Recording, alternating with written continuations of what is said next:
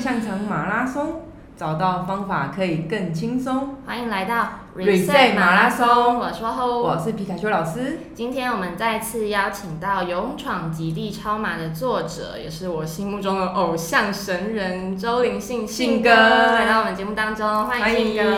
来，我好好，皮卡丘老师好。上次跟信哥聊得非常的开心，我对对他的崇拜只有无限的加倍。我们上次聊到他从一个，我觉得里面书里面写的很好，就是你以前是灰暗少年，对到灰暗中年，对突然转变成一个中年热血大叔，对你开始跑步的这一段旅程。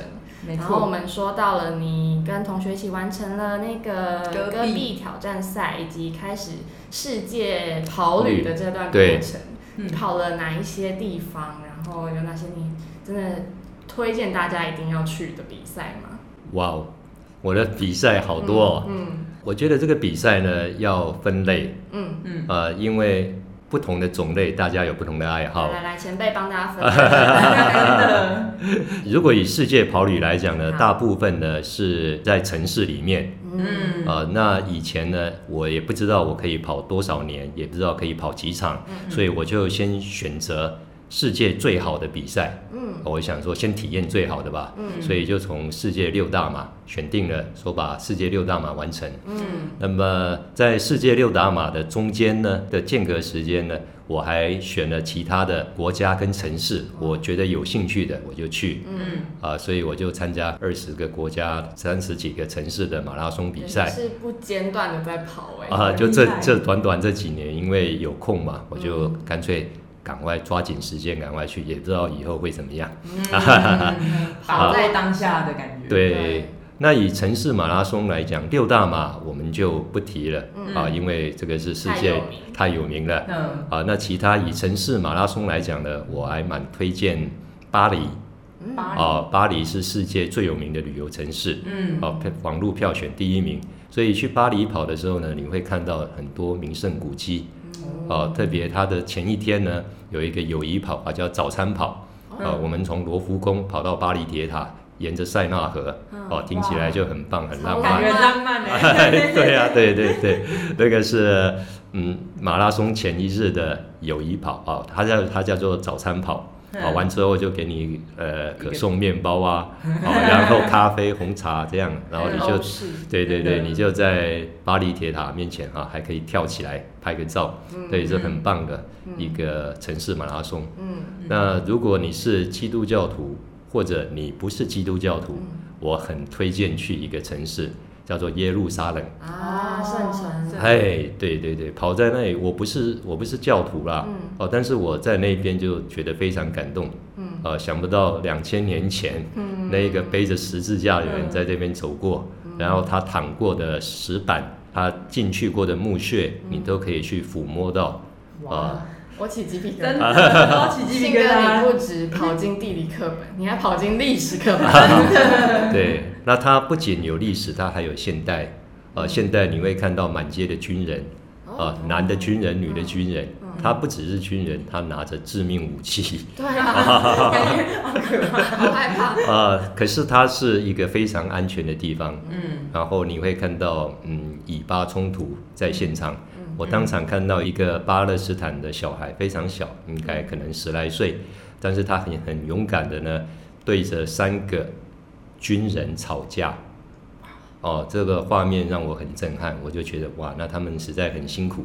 对啊，哎，大家为了彼此的生存，还有宗教理念，是然后大家在抗拒着，我也有点感伤啊，因为宗教原因，结果造成这样子的，哎，战争，还有，哎，人民的苦难，嗯是嗯蛮不太值得的。最直接的生存画面就在你眼前哎上，是啊然后你在他们旁边跑跑跑马拉松比赛，我好难想象。是的，没错，的确是这样的。嗯呃，有一些人在旁边抗议，嗯，哎，但是在是赛道上跑步，对对对对，我们有几千个军人在当我们的保镖。这真的很难想象。对啊，超难想象的。对，那这些就是城市马拉松了。那如果说不是城市马拉松，我觉得有一个很棒的地方是在加州，呃，加州北边它有一个红木，呃，嗯。叫做巨人大道马拉松。哦巨人大道马拉松呢，呃，在我的书里面没有写到，嗯。我是你们问这个问题我要提小到。彩蛋，对，因为它呢，它实际上是公路跑嗯。哦，但是那一条公路的旁边有巨大的红木，那嗯些巨大红木呢，从三十几米到一百多米的树都有。你可以想象，一棵树有几十米这样，很高大，它长得就像巨人一样。嗯所以那一条路就叫做巨人大道。嗯，呃，我们不用跑到山上对，啊、然后就等于说我不用很辛苦，嗯但是我就可以跑在这些神木群里面。哦，那个感觉很震撼，很对棒。啊，真的很震撼。对嗯大自然的力是量，没错，我就大概跑步经过他们，感受他们。对，那就简单介绍这几场吧。嗯真，的嗯好厉害。好崇拜，然后我还有看到书里面一个我很很有兴趣的是夏威夷马拉松。哦，你是不是还带着太太、你的家人一起到世界各地跑步？对，因为我开始跑之后，我就觉得说，哇，世界跑旅很棒嘛。嗯那当然，孩子放寒暑假的时候啊，啊，特别是放暑假比较长嘛，嗯我就想说带着孩子呢去一边旅行，然后也顺便跑步，呃，嗯。这这让这个旅行更有意义。嗯。呃，所以我我有带着家人参加过几场马拉松，嗯那他们就参加比较短的距离嘛，就五嗯公里、十公里了，最还有最长曾经到二十一公里，很厉害，也很厉害，对，连我都很不敢相信，他们居然完成了。他们怎么会愿意或者想要跟你一起去跑参加比赛？马拉松比赛？对他们来说，跑步呢会有压力吗？还是哦跃跃欲试？有有压力哦，他们平常其实都没有在练跑的啦，嗯。啊，但是国外的马拉松比较轻松，啊，因为一方面观众很多很欢乐，啊，然后呢气候都比较适合跑马，因为我自己本身是温度敏感型的，我很怕热也很怕冷，所以我都会选那个气候很好的地方啊去跑步。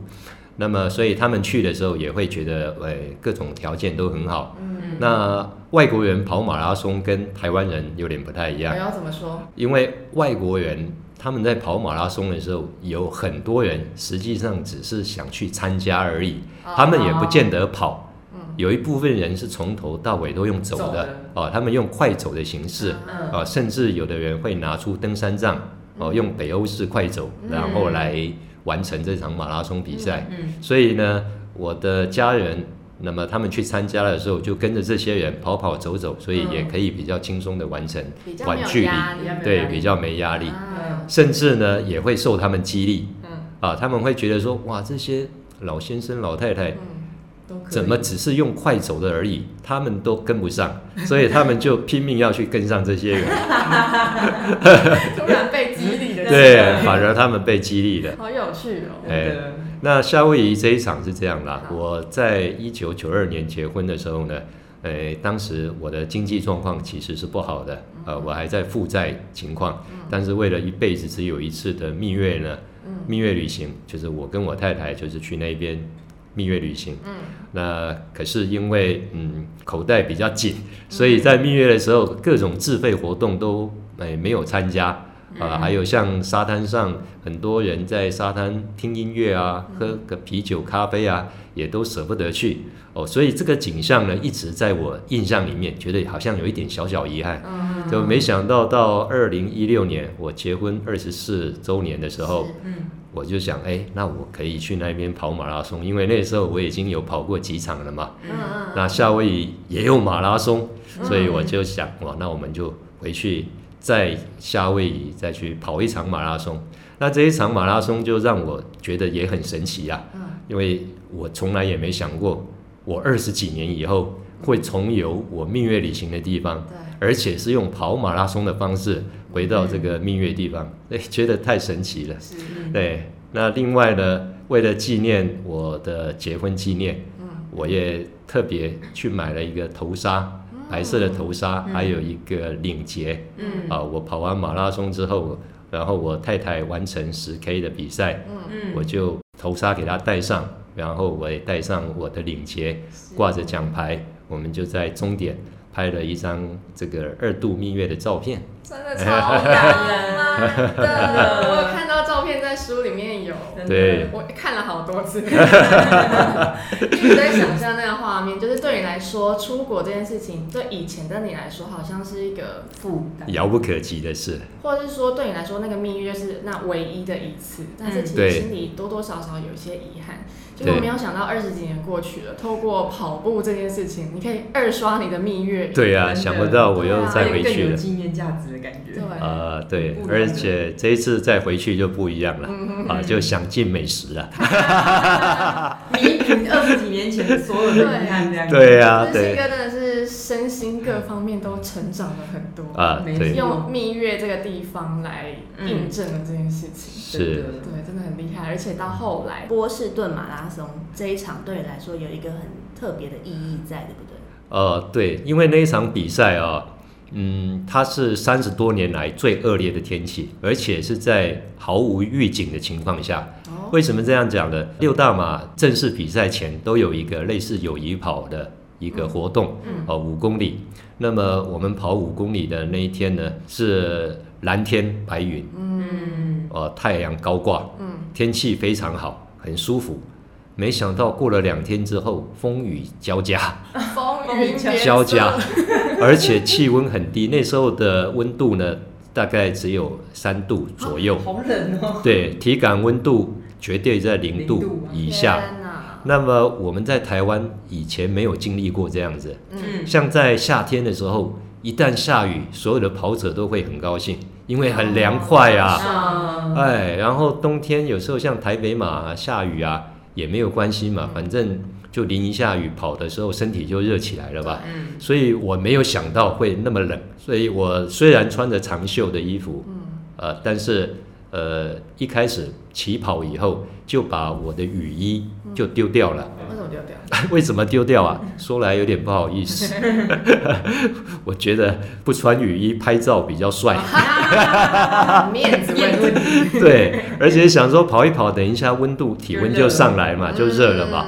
嗯没想到哇，完全不是那么一回事。等不到体温上来哦这件，事不永远等不到，因为太冷了。嗯，体感温度零度，而且那一天的风很大，嗯大到有一些阵风是相当于台湾我们说台风级的哦，天哪！哦，台风级的风。对嗯，对，所以沿路非常非常冷，冷到我必须大吼大叫，在风里面大吼大叫，我才能够驱赶寒冷。嗯然后一边跑我就一边发抖，体温完全上不来。像能量包啊这些，嗯，不要说撕啊，连咬都咬不开。前一两包还有勉强咬开，是后面两包咬不开就直接不吃了。手已经不听使唤，对，冻僵了冻僵了嗯。你要咬的时候，手要抓住能量包嘛，手都抓不住能量，对非常冷。嗯，所以我跑到中途呢，呃，三十 K 左右，也有几次的有点晕眩，可能哦体温太低啊，对，能量不够，能量不够，是，然后也许也有点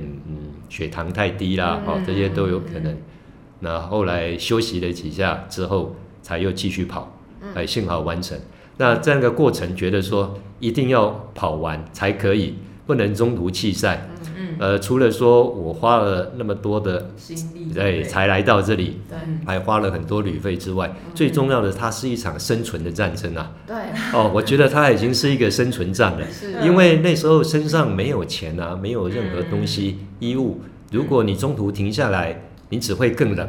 嗯。嗯，哦，只会更冷。然后我要回到拿我的衣服的地方，我还不知道要去哪里拿，因为我那时候是寄存在一个俱乐部里面。哦，啊，那我也没有手机啊，我身身上什么通通没有，我要回到那个地方还不知道要怎么回去，哦、所以我一定要跑到终点，嗯，哦，就觉得那时候觉得是这是一个生存的战了、你已经不只是为了完赛跑，对是为为了了活下去对对对，为了活下去，那那个过程就这样沿路嗯天人交交战战哇，很挣扎的就完成了。嗯，那么那时候他们台北驻波士顿办事处嘛，哦，还有给我们国旗啊，哦，所以要可以拿着国旗冲过终点。那我国旗在路上掉了好几次，我都我都有点拿不起来，然后每一次要弯腰去拿，都要费很大力气才能够弯下腰。哦，那时候都累坏了，然后手也冻僵了，也嗯抓不住国旗。对，哦，很辛苦的完赛了。那完赛了之后，回去之后，我对这件事有一点感悟，嗯就觉得哇，这个不是一场比赛，有点像是一场酷刑。那这一场酷刑呢，我觉得是一堂很好的课，嗯。哦、它是上天给我们的课，嗯。它考验了呃我的意志啊，是是是，啊，然后也让我们知道说我我们要尊敬大自然，对，哦，不能去藐视它，嗯。啊，我们要尊敬很多的事情，对，嗯啊，那遇到这些事情困难的时候，要如何去克服啦？嗯嗯，还有在克服了这么难的一个比赛之后，我觉得好像这一辈子再也没有什么更困难的事可以打败我了。信心大增。变成神明等级就是这样。呃，对对就后来你还有再度挑战波士顿嘛？对，因为第一场比赛的时候，我是用慈善的名额，嗯，呃，那时候全马还没有破四，哦，呃，那我肯定对我肯定拿不到 BQ 的，就是波士顿的报名资格。波士顿报名资格根据不同的性别跟年龄有不同的标准，嗯，然后每一年也根据报名的人数标准也不一样。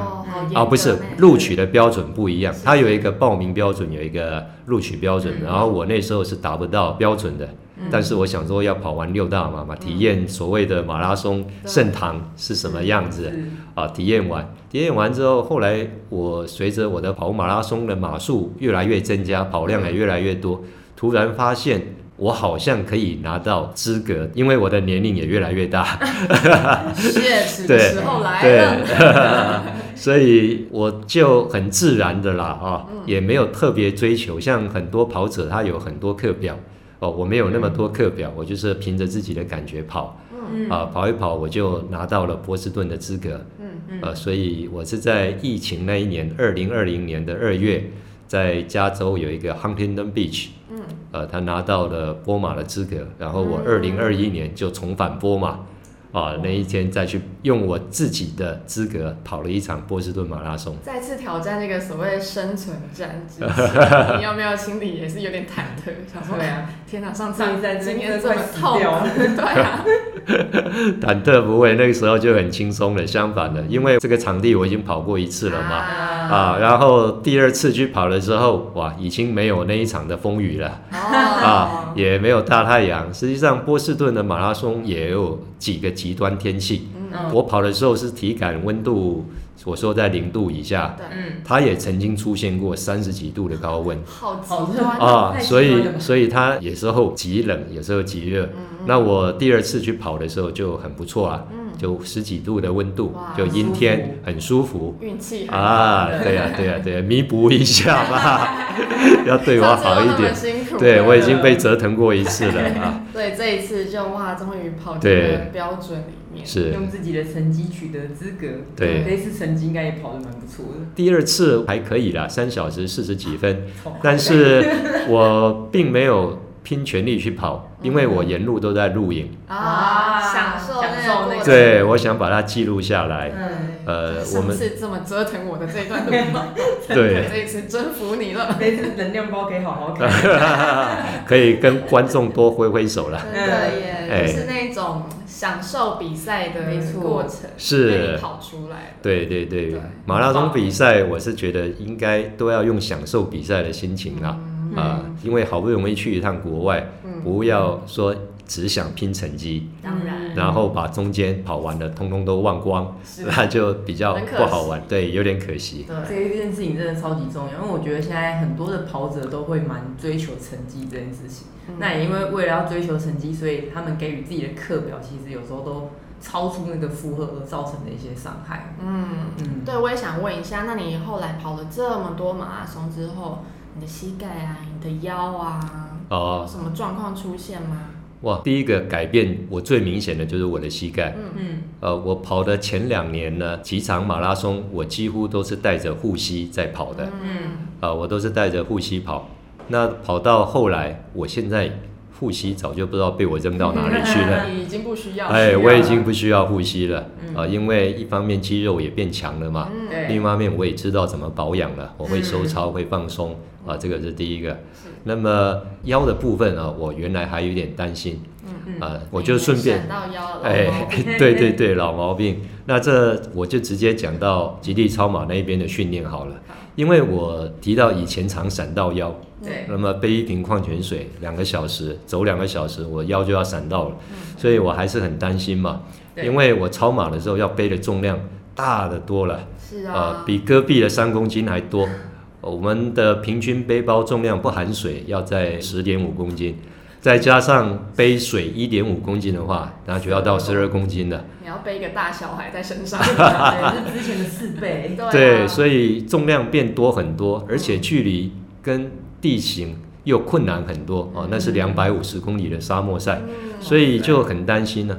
所以很担心呢，你害怕它就要去面对它。嗯啊，所以我既然要报名参加比赛，所以我就开始做训练测试，嗯然后就从三点五公斤啊跑十 K，在河滨跑嗯，啊这样子来测试看看。嗯结果跑完之后觉得哎还不错哎，好像只有一些皮肉伤，因为背包在后背后摩擦摩擦啊有一些擦伤。嗯，那么肌肉部分好像很好啊，也没有什么要闪到感觉。哦，啊，然后再来就再加大重量，还有加长距离，嗯，直到我背十一二公斤，完成二十一公里的半马的测试。嗯，我觉得肌肉还是都很好哎。这个时候我就发现一件事，原来困扰我这个二十多年的腰痛的问题，嗯，会闪到腰的问题，它已经不药而愈了。哇，我的人生从这个黑白变彩色了。再也没有来找你麻烦，真的。呃，对，后来这两年发生过两次，这个是因为在家里搬东西太重了，嗯，不小心意外对不小心。嗯，对，呃，除了姿势，就是还有那个东西真的太重了，啊我我以为自己变超人了，这真的超出自己负荷，还是要量力而为，嗯。没错。哎，就闪了一下，但是还好，嗯，对，现在已经跑步啊什么的都不会有有腰痛的问题，所以从信哥的这个经验就可以告诉大家说，运动这件事情真的可以治疗腰痛。最近刚好我有看到一篇研究是在讲，我记得是一六年还一九年的研究在说，如一个腰痛的人，他不知名的腰痛的情况之下，我只要去走路，哦，规律的每天去走路这件事情，其实在半年之后，你会发现他的腰痛就可以明显的下降。